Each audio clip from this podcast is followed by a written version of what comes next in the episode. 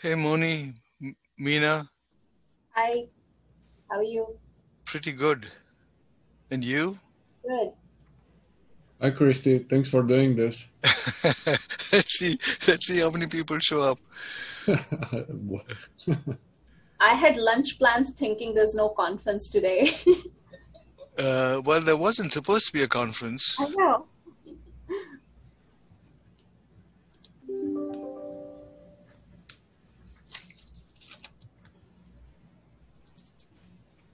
So obviously we didn't read the articles. What's that? So obviously we didn't go through the articles. That's okay. You don't need to go through the articles. I th- I think if we end up proceeding, we, you will learn enough. I hope, without having to have pre-read it. And besides, I wouldn't want you to spend too much time reading stuff that's not nephrology. But maybe you should. Yeah, I should. I have my boards coming up. Uh, hey, Doug, let me know when I should start. Um, there may not be a lot of attendees, so I'll let you make that decision. I can, I can, uh, you know, um, stretch it or shrink it to take the hour, so I don't have any concerns there. 1205 is the traditional time to start. All right, uh, 12:05 it is.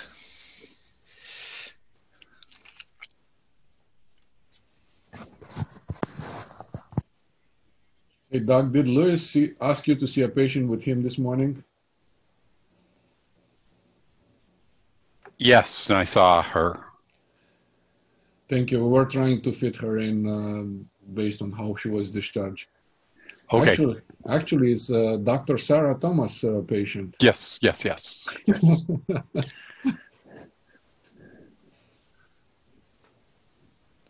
I shall report to her that my colleagues are working overtime to see her patients expeditiously.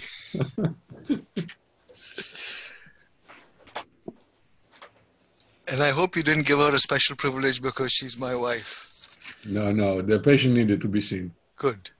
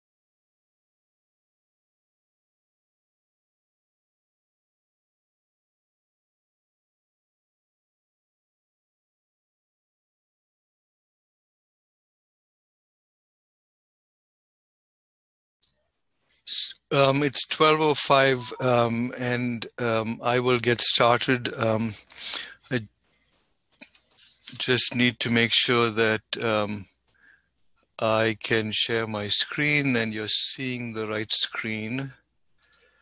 Um, Sounds good. Uh, we can see it. so, can you see the screen that has a hovering mouse over the title? Yes. No. Uh, Yes, we don't we see the mouse. Yes. Um, how about here? See the mouse? Oh, no, I do not see it. I can just see the screen, but not the mouse over it. Oh, I'm. Um, well, I don't know why you're not seeing the mouse, but maybe we can manage without the the. It looks like you're displaying this the speaker view, not the present. Got it. Yep. Got it. Let me see. Let me go back and stop share and then start again. Thank you for that clarification. Yes, that's what I did wrong. Okay. Um, now do you see my mouse? Yes. Okay, cool. Right, right screen. All right. Well, thank you all for coming to this uh, noon conference. Um, for those of you who wanted to learn something in nephrology, I know you know already that it, there is no nephrology today. Um, but hopefully, you will get something out of this that enhances your um, your uh, abilities as a uh, physician and teacher. And again, you if you ask why am I preparing this for a nephrology audience, I didn't. I actually um, selected these articles for um, the genetics group that I gave Journal Club to earlier today, and so I'm just giving the same thing. Anyway, so there's two articles, um, and the first one really is in the realm of public health, um, and the purpose of this article is really to amplify the power of uh, genetics to get beyond the traditional um, idea of you know the, the, the patient in front of you where you're trying to diagnose their disease based on their symptoms. This is really population based screening for disease long before people have it, uh, with the potential that it might have a public health benefit. So, this paper was just published last month. The title, you know, mostly says it all population based genetic screening efficiently identifies um, carriers of um, autosomal dominant diseases. Um, now, typically, autosomal dominant diseases manifest disease and they're not called carriers, but we'll get to that later. It's not really uh, a um, very important issue other than nomenclature.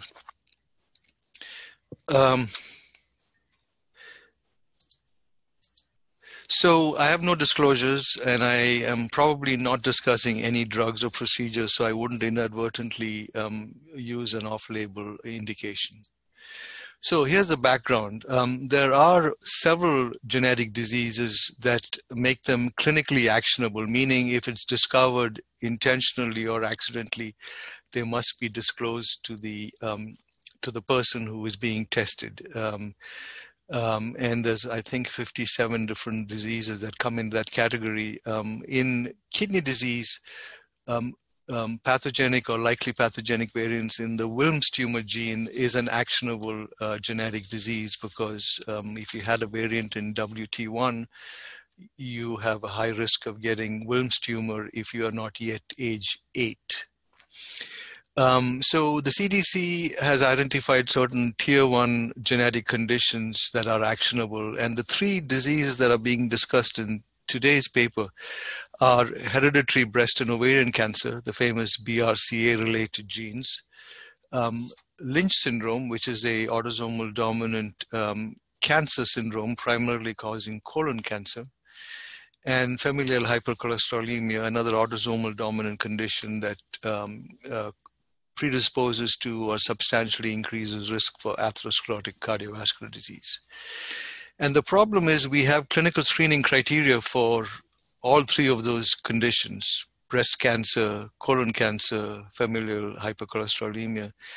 But currently, um, these genetic diseases are very poorly ascertained by our current screening guidelines. The clinical screening guidelines only cause, call for you know, BRCA1 related cancer screening, for example, if you develop breast cancer at a certain age, or there's a family history of breast cancer, or, or, or, or. So these diseases are not typically um, um, ascertained by current clinical guidelines. And that's primarily, I suspect, because of a lack of family history, but also because in a primary care clinic, um, the genetic expertise to begin to talk to patients about the benefits of BRCA screening and the potential downsides is substantial. And they don't have the time, the inclination, the training, um, and it's just not easy to, to fit it all in. Um, and studies like this, the one that I'm discussing today, are possible because genetic screening is now become so much cheaper that, um, like PSA screening or some other screening, it can be done on a population-based scale because of the cost. So in this particular paper, um, I'm introducing you to the Healthy Nevada Project. So that's a um, study for um, Nevadans to participate in. It's a population-based health study open to anybody greater than 18 years of age. Uh, and they essentially, in this research study, consent to clinical exome plus sequencing. What is that? Well, so in the exome, you sequence the entire protein coding region. Um, and with Exome Plus, you're analyzing not just for single base changes, but also for large deletions and duplications. That's what Exome Plus sequencing is. So the plus portion is just enhanced informatic processing with software. They also consent to have their electronic health record linked to the exome sequencing results if they have an electronic health record and they can consent to return of secondary findings. 99% of the participants consented, and they can consent to be recontacted, and you can see 96% were, were consented to be recontacted. The study comes from this healthcare entity called Renown Health. I think that's a very large conglomerate in the state of Nevada that has a lot of hospitals. So they funded the study. Uh, this was enrollment period was a year, a little over a year, um, and they enrolled 26,900 participants, uh, of whom 70, 76% had medical records to access. It was a very demographically diverse group uh, with 23.8% from rural zip codes and 19% were minority uh, candidates. They were looking for nine, nine genes from three different autosomal dominant conditions the um, BRCA related HBOC, that's hereditary breast and ovarian cancer, two genes. Lynch syndrome, which has four genes, those are the mismatch repair genes that cause familial colon cancer and a few other cancers. And familial hypercholesterolemia, which there were three genes ApoB, LDL receptor, and PCSK9. And what did they find? So, out of these um, thousands of individuals, they found 358 individuals that had pathogenic or likely pathogenic variants in uh, one of these nine genes. Uh, and of those 358 individuals, 214 of the genetic variants were unique, meaning some variants were repeated in multiple people. Uh, the population prevalence was 1.33%. That's the prevalence of pathogenic or likely pathogenic variants in this uh, in this random sample of healthy Nevadans or you know uh, the general population i shouldn't call them healthy nevadans. As you'll see some of them do have disease. So that gives you a population prevalence for brca1 and 2 variants um, of 1 in 150 that's a pretty high number for lynch syndrome 1 in 340 and for familial hypercholesterolemia 1 in 260 there was no statistical difference in demographic profile between the affected, that is, those that carry the pathogenic variants, and the unaffected. The median age was 49, 66% of the people enrolled in the study were female, and 83% were of European descent. So here is table one that gives you some idea of uh, the number of, of carriers in each of the disease um, subgroups. So the first subgroup is HBOC, the three two, the two genes with the total. The next is Lynch syndrome, four genes and the total, and then familial hypercholesterolemia, three genes and the total. Here are the number of carriers. You can see the majority are um, breast and ovarian cancer carriers. A smaller number have Lynch, um, and an in-between number have familial hypercholesterolemia. And 75% of these people, spread across each of them proportionately, had, had medical records that the researchers could then go and look for to see how many of them actually had um, clinically relevant disease at the time of genetic diagnosis. So you can see the vast majority in all these groups have it. Um, the median age for the groups that were um, that were given a genetic diagnosis, meaning they had a genetic variant identified, was between 45 uh, and 70, but the vast majority are really in their 40s.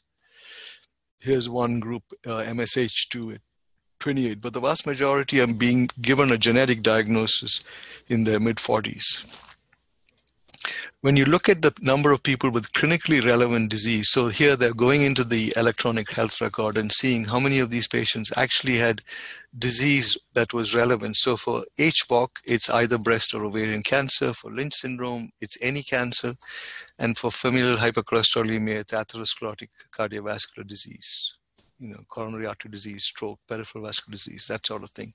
And what you can see here is that the vast majority of patients in each of these categories do not have clinically relevant disease. So there's only 13 of 54 with um, medical records and carrying a variant that actually have clinically relevant disease. 28 out of 135, um, 19 out of 66, 13 of 73. Stated differently, the vast majority have yet to manifest disease. Um, um and um, that's despite the fact that the median age of these people that were had clinically relevant disease were older. So, you know, um, despite the fact that they were about 15 years older um, with disease, they still had um, the vast majority had not manifested disease. Importantly, most of the patients um, who um, were had electronic health records and had pathogenic variants didn't meet criteria for clinical testing. So not only had they not developed disease yet, they hadn't met criteria for clinical screening, mammography or colonoscopy or whatever. Most of them were outside clinical guidelines and would never be picked up preemptively until they develop clinical disease. Um, so this is an overview of the study. There's 26,900 participants. 98.67% have no um, genetic variants sufficient to cause disease. 1.33 do. That's 1 in 75. Uh, mostly hereditary breast and ovarian cancer, 80 with Lynch syndrome, and 102 with familial hypercholesterolemia. So 360 um, specific gene condition risks identified uh, in 358 people. That's because two unfortunate people had genetic variants in more than one gene.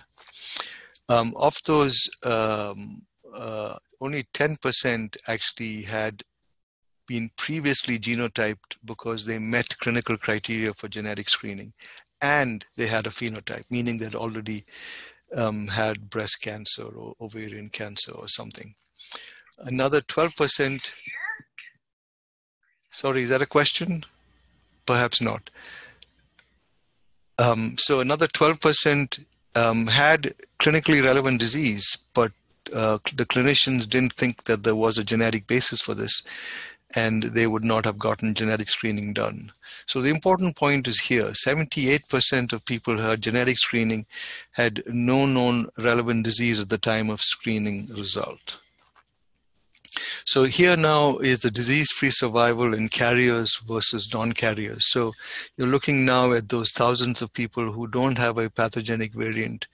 And the first panel, panel A, is for HBOC, those two genes. The middle panel is for um, all-cause cancers, and the third panel is atherosclerotic cardiovascular disease. So when you look at the people that had um, BRCA1 and 2 variants and looked at the fraction of those people that had disease-free survival without breast or ovarian cancer, you can see that the survival curve is much steeper than in the non-carriers, meaning people that have genetic variants are at a much higher risk of getting disease um, compared to the general population that don't have these genetic variants for breast and ovarian cancer.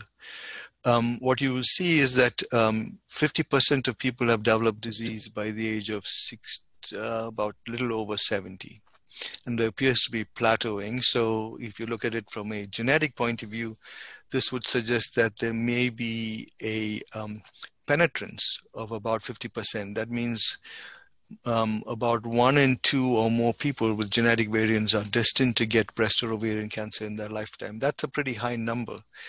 Um, and would suggest that um, knowing this information ahead of time is useful to the patient. Um, for um, Lynch syndrome, they didn't use colon cancer as the outcome. They used all cause cancers. So that's a little bit uh, muddy because that includes breast and ovarian cancer. It includes non Lynch related other cancers too. But that was the best outcome that they came up with. So um, that's what they used. But even there, that you can see that there's a difference between non carriers and carriers. But since these are now all causes of cancer, there are many more people in the general population that have cancer, some of which likely does not have a genetic basis. And you can see there's still a difference. And here too, there's at least a 50% uh, penetrance uh, for the Lynch syndrome genes in carriers compared to non-carriers. For atherosclerotic vascular disease, on the other hand, these two um, overlap. Um, that is the carriers for familial hyperlipidemia and those that don't overlap probably because clinical screening for, atheroscler- for atherosclerotic disease, at least in the form of screening for hyperlipidemia, occurs by age 40. And so, even though um, uh, they don't yet have the the vascular phenotype, they have the intermediate phenotype, hyperlipidemia, and so they're being picked up early enough by clinical screening that there is no um, separation, except at a very early age, before clinical screening starts. You can see there's a separation here that I've put out with a circle around it where genetic screening can give you a head start on identification of hyperlipidemia or um, the need for lipid lowering therapy. Yes. So on that slide, uh, the what you're showing there was survival, uh, not prevalence of the disease. So the prevalence would be higher, actually, right? No. So it's disease-free survival. So it's the it's the oh, it's the identification of clinical ovarian or breast cancer in the electronic health record at the time genetic testing was done.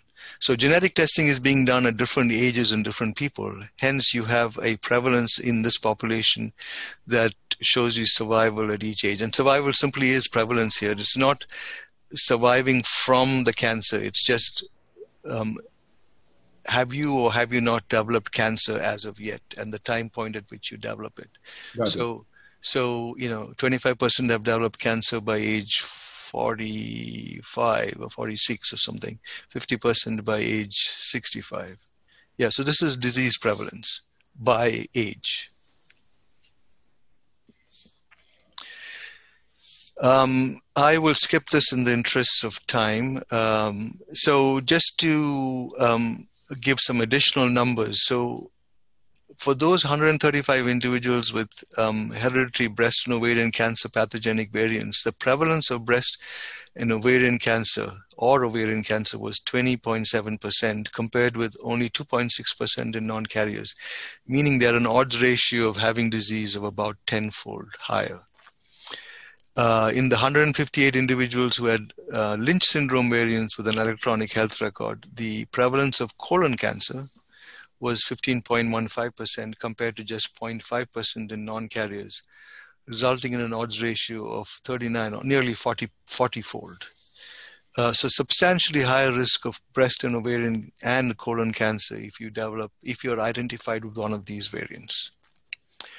Um, in terms of familial hypercholesterolemia, familial hypercholesterolemia genes, I told you that the survival curves look very similar when you're looking at atherosclerotic cardiovascular disease. But if you look at the intermediate phenotype, the onset of hyperlipidemia, now you can see a separation. Uh, hyperlipidemia exists earlier in people that carry the genetic variant compared to those that don't carry the genetic variant. So something is making clinicians test these people earlier in time, probably history of premature coronary artery disease in a family member. And so people that carry this are being detected earlier. There's a clear separation in incidence or prevalence of hyperlipidemia um, based on age between carriers and non-carriers. And not surprisingly, then uh, there's also, if you're using lipid lowering agents, the disease free survival, it's really not disease free survival, it's treatment free survival. Um, for lipid reducing agent is also different because you're picking it up earlier by clinical criteria in carriers, and then uh, you are um, treating them earlier. So again, demonstrating that even though the final phenotype isn't necessarily dissimilar, the treatment is starting earlier, and maybe that's why the final phenotype isn't dissimilar because they're getting treated to prevent the final cardiovascular phenotype. This is just to tell you that when you look at the cumulative um, rate of disease manifestation, if 100% probability is the final risk of having a genetic variant, um, uh, 40% of those of disease occurs by the age of 50. So um, uh, again, speaking to um, the importance of potentially genetics-based screening because most clinical guidelines for screening may not start by age 50. Um, what about the impact of individual variants? So is there a difference in disease-free survival if you have BRCA1 versus BRCA2? So this is only looking at those carrying the pathogenic or likely pathogenic variants. And the answer is no. Um, both genes appear to have a similar significant impact on disease occurrence. While for Lynch syndrome, there's a clear separation between this gene, MSH6, a mismatch repair gene, and PMS2, the other more abundant gene that had pathogenic variants. You can see that 50% with MSH2 will have disease by age 65, whereas only about 20% with this gene will have um, colon cancer by, uh, or any cancer by age 65. So again, important for um, genetic counseling after variant detection to determine disease risk. No difference in uh, hyperlipidemia or lipid reducing agents between the two lipid lowering, sorry, lipid affecting genetic variants. PCSK9, by the way, the third one, there were very few people with PCSK9 variants, so that's why it's not on this list.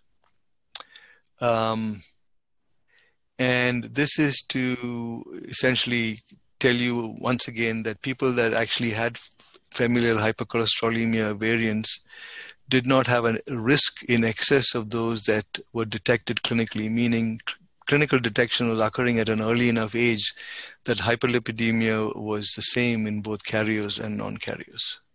So I'm going to summarize then. Um, population prevalence of CDC tier 1 conditions in this particular paper, those three diseases, is 1.33%.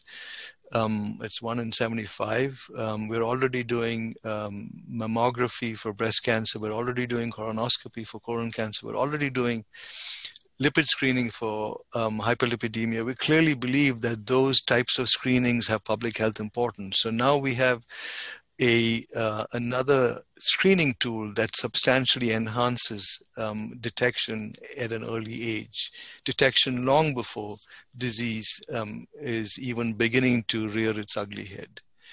Um, important to note from this study, 80% of patients identified did not have a clinically relevant disease. That's not surprising because genotype for diseases like cancer will always precede the phenotype.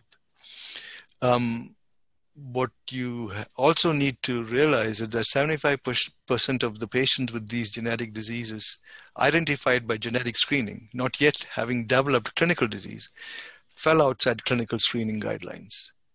And the few patients that actually had clinical disease, only 50% of them were suspected to have a genetic disease by their clinicians. So their diagnosis was made clinically, they would get treated clinically, but the benefit of screening them to help their siblings and their children um, would not have occurred.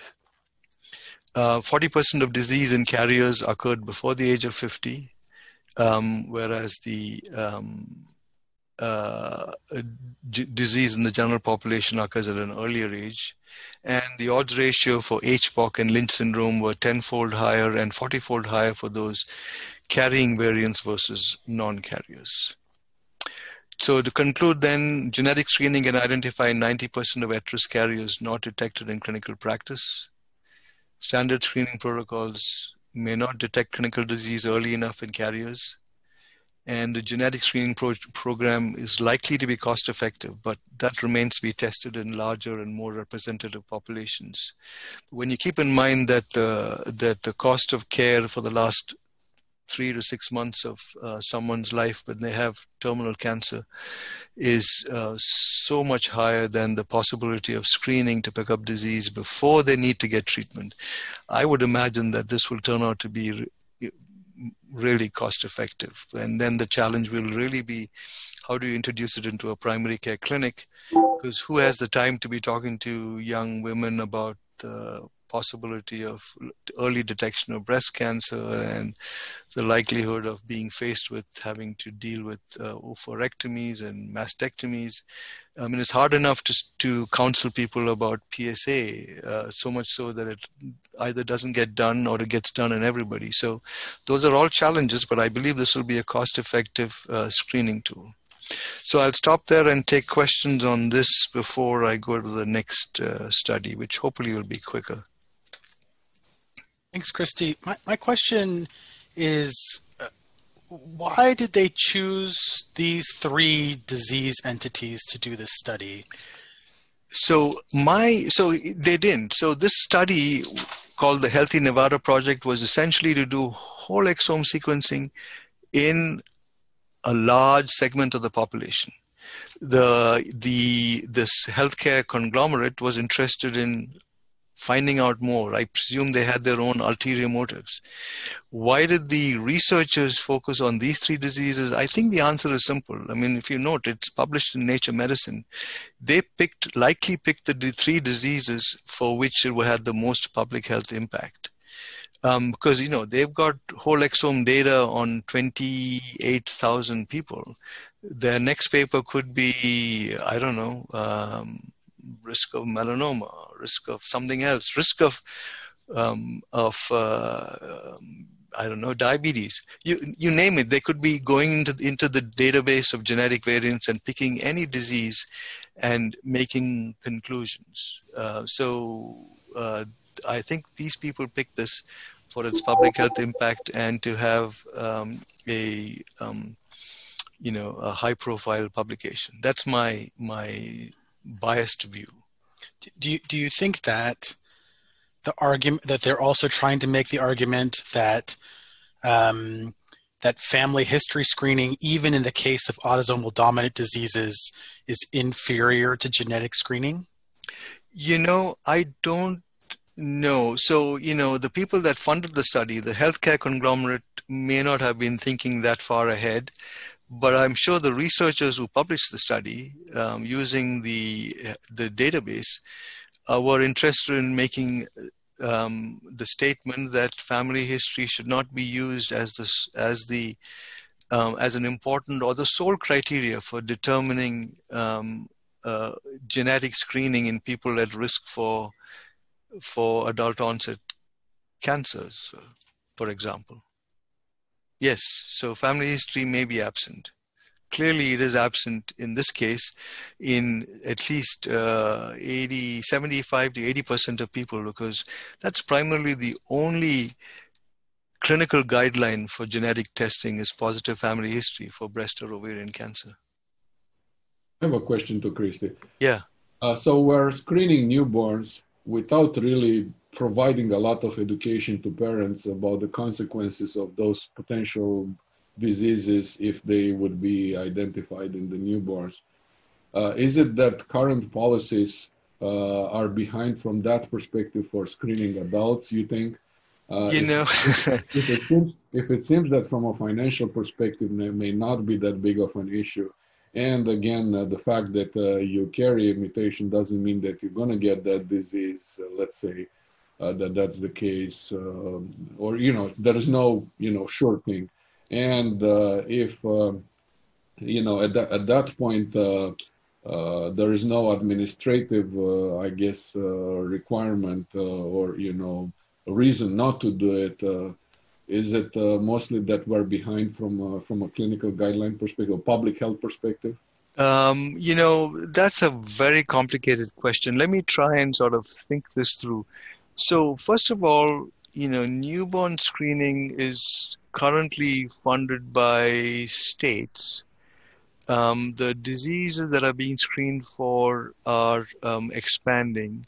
But my understanding is that those are primarily diseases that can have consequences for the child before his or her age of consent.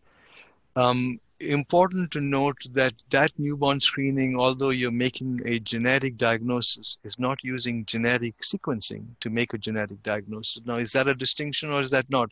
I don't know. Um, but you know the newborn screening started long before I think the age of genetic sequencing, and so the need for careful counseling before making these diagnoses. I don't know if it was entered into the discussions, but there are some very serious, um, you know, uh, devastating, crippling diseases that occur in childhood that can potentially be prevented by newborn screening. You know, phenylketonuria, for example and so I think the the rationale was, you know, n- you know, new mothers don't necessarily know how important this is, but we, as healthcare professionals and the state, believe that this is important, and they just did it.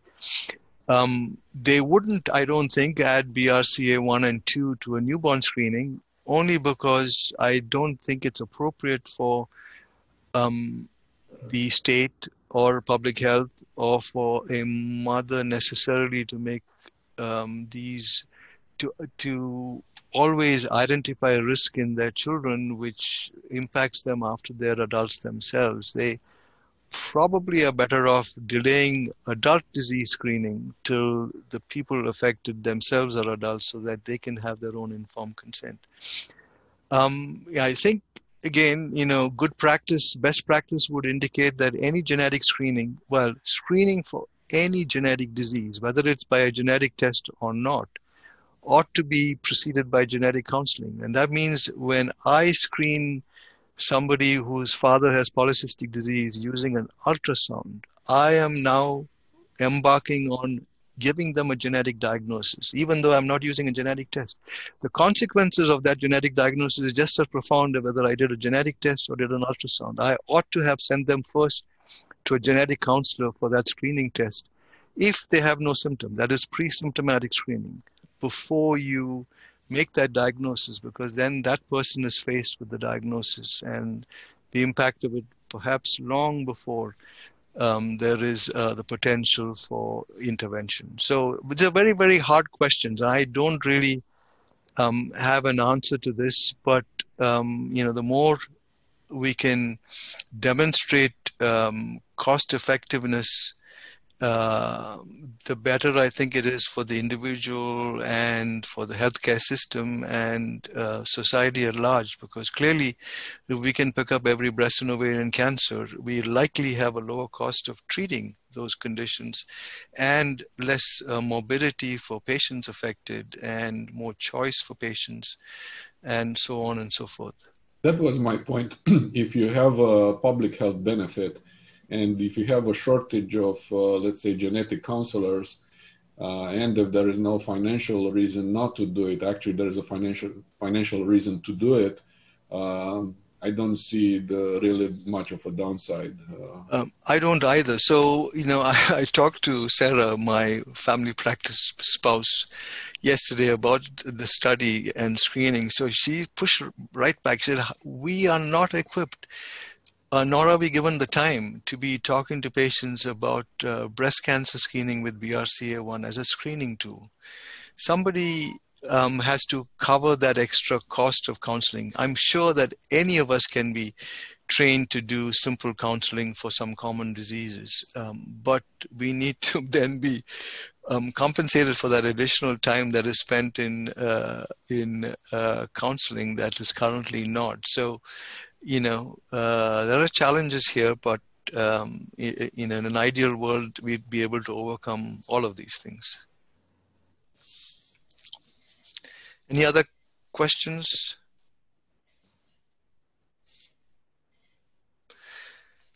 Um, so if not, I'm going to move to my um, uh, second uh, presentation. I'm just going to drink a swig of water and hopefully you won't hear my swallow.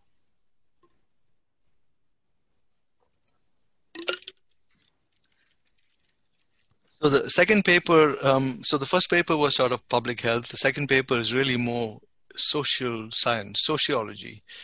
But it was interesting enough to me, and I make no, you know, if you will, moral judgments of humanity. I'm just interested in this uh, topic, and there are not very many good, unbiased articles on the topic.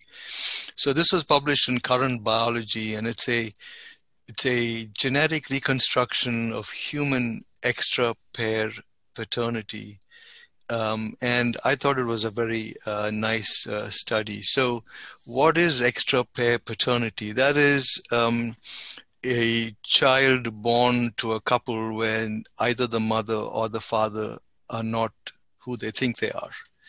The, typically, it's the father because the mother always knows but um, it can sometimes be the mother too. Um, for practical purposes, um, extraparental paternity is the focus of this talk, which is really looking at fathers of children who are not part of the pair. Um, so humans, like many other species, primarily animals, but many birds too, form pair bonds. That is, they find a mate and stay with that person for long periods of time. That's just evolu- there's an evolutionary advantage to do this, and that's how we evolved that way. But partnerships outside these pair bonds, um, extra extra uh, parental coupling, can enhance fitness, and there's much research done in the animal world to demonstrate this enhanced uh, fitness from partnerships outside the pair bond. Um, evolutionary biologists and ecologists have argued that extraparental paternity is rare in human populations. Uh, but current genetic testing practices in the clinic, and particularly at home with at home DNA testing kits, um, has increased the possibility of identifying the so called paternal discrepancy um, but there's been very few good studies that have looked at an unbiased population of people to estimate what paternal discrepancy is. This, in genetic parlance, by the way, is called misattributed paternity or non paternity. And it's important for any of us that are dealing with patients with genetic diseases um, where you're, you know, you have a person with a dominant disease and neither parent has it and the question then is is it possible that one of the parents isn't the parent? Um, and this is all the more important because I'm sure many of you have seen this, and I'm hopeful that none of you are personally touched by this. If so, um, I apologize. My intent isn't to to you know make this a more emotionally difficult topic, but to make this a um, scientifically important um, issue to be addressed anecdotal reports such as this that appear in the lay press, um, not just in the tabloid press. The Guardian is a very honored, um, um, highly respected newspaper in England. And everybody is now doing this. CBS News um, has uh, these news articles about um, people finding out from their testing kits that their sibling is not their full sibling or their um, you know father isn't their father and the problem with these anecdotal reports is that it isn't data. So you have the impression that there's a lot of it, uh, but it's likely that this exaggerates the true incidence of paternal discrepancy. So this is a study that comes from Western Europe. Um, it's in looking at extra paternal extra parental paternity rates in a Western European society in the 15th through 19th centuries. And their hypothesis was that EPP is actually low. They also hypothesized that social environment, population density, resource availability would impact the rate of EPPs. So what did they do? So they took, so this is a study really from Netherlands and Belgium, the Low Countries. They took 513 pairs of adult males living in contemporary Netherlands and Belgium who shared a common paternal ancestor. So these two individuals may or may not have known that their um, great grandfather twice removed was the same. But genealogy records in that part of the world apparently was so good that it was very easy to determine for the researchers um, which two adult males in these countries actually shared a common paternal ancestor. So that again doesn't mean the father or the grandfather; it means some generations pre- before. And um, you know, the um, Y chromosome in a male passes um, unchanged to their male progeny. So the same Y chromosome that my um, you know ancestor 20 times removed my my paternal ancestor 20 times removed um, um, had is what I have today, providing there's been no extra parental paternity between my ancestral um, great great great grandfather and myself. And so all you need to do then is to take these two unrelated contemporary individuals and compare their Y chromosomes. And you do it in practice by looking at single nucleotide polymorphisms, that's single base changes, and short tandem repeats called STRs, which are really microsatellite markers, multiple repeats of um, a single base or um, two or three or four nucleotide series. And then you take these that genetic information and you compare it with their with the available historical demographic data and the available genealogical data to determine um, who's related to who, um, when the EPP occurred, um, which part of that those two countries it happened in, and what the occupation, not of the child born, but of the father, which was recorded on that birth certificate. And then you do logistic regression to estimate EPP um, as a function of the year of birth, the population density of that city, town, or village they lived in, and the socioeconomic status of the um, of the stated father of the child. So here then is the study outline. So, you know, there were 513 genealogical pairs. So 513 um, contemporary males living in Netherlands or Belgium who had between them 6,818 male ancestors. So by my quick um, back of the envelope calculation, that's about 14 generations or 420 years or so if the average age between generations is, is 30 years. Um, and so that's a lot of long time back for them to have looked at. Um, and the ancestors' median year of birth was 1840 with a range from 1315 to 1974. So here conceptually then is a modern male, another modern male, and if they shared the same common paternal ancestor, their um, current Y chromosomal genotype would be identical.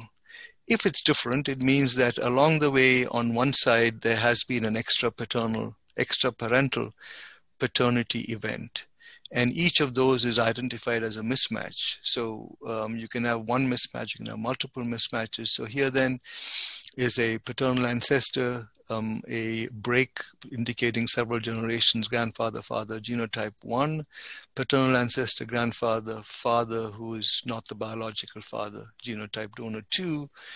And then you can determine what the EPP event rates are they then identified some additional contemporary males living in that society and genotyped them who had the same known paternal ancestor and determined when the EPP event occurred based on the difference between these two. So you could actually place the EPP by, um, by the year of birth of that child. And they looked at the occupation of the uh, paternal ancestors from farmers in green to low um, income people shown here in uh, this reddish brown to um, high income people shown in this modern contemporary suit and tie. They looked at, um, you know, um, the evolution of uh, uh, towns and dwelling places from the old industrial age towns to more modern structures. They uh, um, looked at uh, population density, again, based on um, uh, historical data. So they were able to then look at EPP event rates by social class uh, or occupation, by um, size or population density of the place, and the year that these things occurred. And they found uh, 96 mismatches out of those 6,818 ancestors.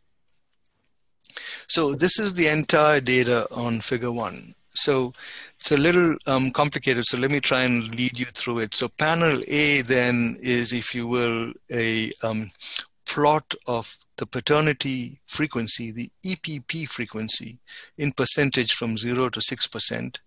And on the x-axis is the year of birth from 1400 to 20 to 2000. The color of the dots or circles indicates the social class. Um, so blue is uh, medium or high income, green is farmers, and here are the low income folks, and there are several that are unknown. The size of the circles indicate the population density. So right away you will see that as time passes, there are more people living. So there's more people out here than here, or more people out here that have more accurate records than out here. As time passes, we know more about their social class than early on. Um, you can also see that within each color, the smaller circles are at the bottom and the bigger circles are at the top. The smaller circles are towards the left or earlier in time, the bigger circles are later in time. And you can see that there are separations between the, the low income and the other three groups, um, with that being more profound in 1800 and later. Um, so that's panel A. In panel B, they then look at the um, extra paternal, extra parental paternity frequency in low income, medium income, and green. Green is, is the rural or farmers. And you can see that there is um, about a 1% rate in these two groups, about a 4% rate in uh, low socioeconomic class, and that's statistically significant. In panel C, they're looking at population density as a function of EPP, and it's a log scale on the x-axis for 10 density of 10 people per kilometer squared up to 10,000 per kilometer squared, with EPP again in um, percentage from 0 to 3%. And you can see that there's an increasing frequency of EPP as population density increases. So basically, what they say is that median EPP was 1.6% of children per generation, or about um, you know one in uh, 60 um, uh, or so, and that higher EPP is based on social class and population density. Um, this, if you will, for those interested in geography, is a map of the Low Countries. So, what are the Low Countries? So, those are portions of uh, the Netherlands or Holland and portions of Belgium. And these are called the Low Countries because they're below sea level and are subject to flooding, and hence they're the Low Countries. And if you recall, for those of you who read it, the the fable of the finger in the dike, where a little boy saves some village in Holland from being flooded because that's a periodic event that uh, is prevented by the use of dikes. In any case, so this is northern Belgium. The, the southern Belgium is down here, and this is uh, southwestern um, uh, Holland. The rest of Holland is up here. Um, France is below here, Germany is here, Denmark is up there for those who are interested. So this is a movie, and what you're going to see are, well, first of all, to start with, what you're looking at are um, areas that are in green are rural areas. Areas that have circles are more suburban and urban areas. You'll recognize some of these cities, Amsterdam in Holland, Brussels and Antwerp in Belgium. And the size of the circle indicates the population density. The color of the circle indicates the frequency of extra parental paternity. And you can see that the time on the top, which is going to be um, passing as the movie runs, you're going to see time passing from 1750 to 1950 with these circles getting larger and the shades of um, uh, orange becoming more red. And um, what you will notice up front is that um, the amount of uh, EPP is low in rural areas. That's all these green where the farmers live, and higher in more urban living because the shade is not green but something in this range. Okay, so just watch those circles and the sizes and colors as this progresses.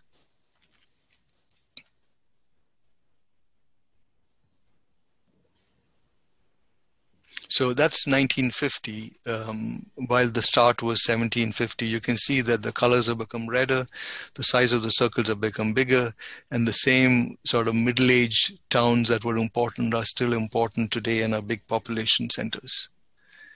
Um, I'm just running that again for those of you who are interested in seeing it. All right, so um, that's um, really the only data you need to see. And so my summary and conclusions are that during the time period studied and within the region studied, EPP rates are low.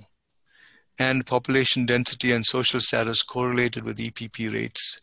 And the reason why this is important to us is that systemic gene- systematic genetic ancestry mapping coupled with contemporary historical uh, data can provide important insights into social behaviors in the past and of course in the present. But nobody will consent i think in an unbiased fashion to having a genetic evaluation of epp in contemporary populations. This was a unbiased population where they allowed their paternal ancestors' behaviors to be studied. So I think this is important. So you see the power of genetics even in uh, determining social behaviors in a systematic, data driven fashion. So I will stop there and take questions and comments. If there's time, I might show you a few more slides, but I'll, I need to give you time for questions.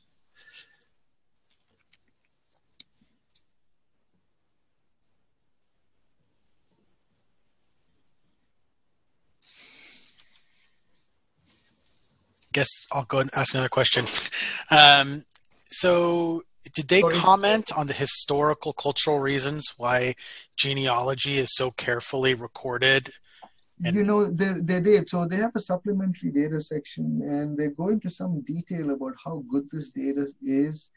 I didn't dwell on it other than to take from it that this must be, you know, pretty accurate. Um, that just must have been how the the the Dutch and the Flemish. Um, so that that region of Belgium is Flanders.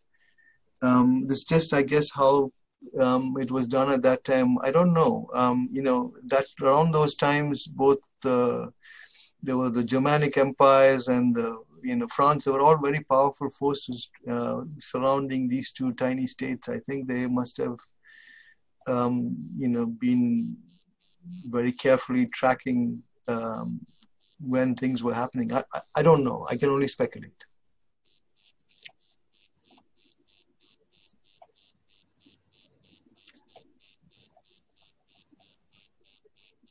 Other thoughts? Do you think rates of EPP that are that high uh, are relevant for family history, I guess, screening as a tool? So, you know, again, Maggie, if you're on the call, you can pipe in. So, when I presented this to pediatric genetics this morning, there were many genetic counselors on the call, and they told me, and I found this in the literature too, that they were taught in genetic counseling school that EPP rates are as high as 10%. My sense is that that's not true that that's based on selected populations and poor data and old data, and we really don't have um, um, a true awareness of how um, common extra parental paternity is. Um, the one person figure that this paper had is considered low based on what geneticists and genetic counselors think, but I think this is probably what is more true in um, human societies. Um, although I don't know with contemporary um, society whether that is necessarily um, uh, still true, but we won't know without good good data. Yes, you have, I would. Go ahead. I was going to say I would agree. Um, we were told in graduate school about five to up to ten percent was non-paternity, but again, I don't know what that was based off of, just, just besides what they had told us, um, as well as just when you have cases where it doesn't match the family history, it leads you to wonder what exactly is going on. And we know that germline mosaicism doesn't occur very frequently. So it just leads to the question mark of, well, is this non-paternity? So that's maybe why they overestimated non-paternity while going through grad school.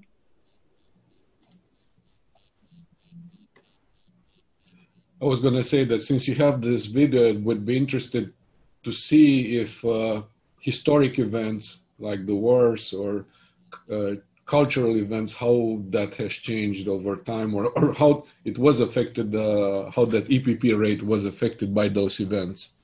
Yeah, no, it's a good good point, and um, I think it's important to also note that uh, we need to be careful about if you are making um, judgments about the behaviors of people. Um, you know, for example, the fact that you know poorer people have higher EPP rates doesn't mean that they are they they have um, you know looser moral standards, if you will. It's quite likely that in um, you know urban, highly populated, poor areas, there is a lot higher probability of exploitation and violence against women, meaning that not all EPPs are um, uh, uh are um, within the woman's control. There may have been a lot of, you know, um, forced um,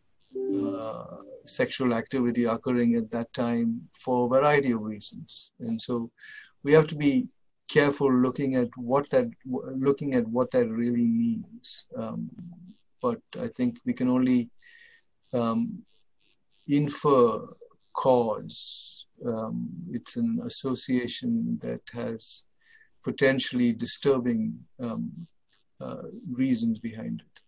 I mean, this is a good article for uh, sociologists uh, to to look at. It's not not just for us physicians. Yeah, no, I agree. Um, and in fact, if you wanted to know, here are some possible significance of population density, increased encounter rates, and the anonymity of densely populated cities. That's from a purely bland scientific point of view. But I think um, the uh, the socioeconomic class significance, I think, really is the vulnerability to violence and exploitation and you know if you're really impoverished and destitute the economic circumstances can lead you to seek um, material benefits in other ways that really um, uh, have left you with no choice especially in a in a society where um, back in the day there were really no options to travel no options to move out of your social class and all sorts of reasons. Um, anyway, those are some of the things that I found in that paper and elsewhere. And if you wanted to know from a biological point of view, not for humans, but in animals and birds, the advantages of extra pair couplings, those are real. Um, you can males can sire offspring without the cost of parental care. Females can mate with males with superior fertility and genetic quote unquote quality they can obtain additional resources from their extra pair partners, all to ensure the survival of the fittest. So it's good for the species to be engaged in this um, activity. Um, obviously, in humans, there's disadvantages because if this kind of activity is forced, there's serious costs for the female from the extra pair male um, violence we've talked about, exploitation, um, blackmail. There's also costs for the male who may, um, you know, be um, enraged and jealous and so on. There's increased risk of sexually transmitted diseases. There's reduced paternal investment by partners. So, I don't. I'm not so sure that in the in the human world there are any um, advantages for the survival of the species from this, but clearly in animals and birds there is. I'm wondering if, from a genetic perspective, this uh, this would allow you to also see how the Y chromosome has changed over time, over generations. Yes, that's an important point. It does. There are random um, mutations or variants that occur in the Y chromosome, like every other chromosome, and um, they um, took care to separate those mutation events that occurred from others. Now, exactly how they determined that, um, they didn't go into detail, but yes, that's an, also an important issue. So my Y chromosome will not look like Adam's. Because this will uh, offer uh, some sort of advantage, those mutations that persisted, that stayed, as opposed to being eliminated, right? Um, you know, yes, I think so. As long as it um, enhanced reproductive fitness, it should. Is there a equivalent uh, gene for women Yes, using Yes. the mitochondria? Yeah, so the mitochondrial DNA passes unchanged between uh, the mother and her children, all her children. Um, the um, amount of mitochondrial DNA material differs between to each child, but it only comes from the mother. And so matrilineal genetic tracing is done by mitochondrial DNA um, testing. And so that's how ancestral Adam and ancestral Eve are sort of being timed to have occurred uh, back in the day. And it's interesting that neither Adam nor Eve, based on that genetic analysis, um, uh, that the two of them did not live contemporaneously. they were they date back to a different time. That just means that the the, the surviving genetic material is um, imprecise in dating it that far back. But yeah, you can use um, uh, mitochondrial DNA to to determine uh, your maternal ancestry, and that's what 23andMe and Ancestry.com and all are doing. They're using single nucleotide polymorphism spread throughout the genome in every one of the 22 autosomal chromosomes, the Y chromosome and the mitochondrial DNA, to determine uh, ancestry. Uh, and I believe they're separated by mother and father. I know National Geographic does. Thank you.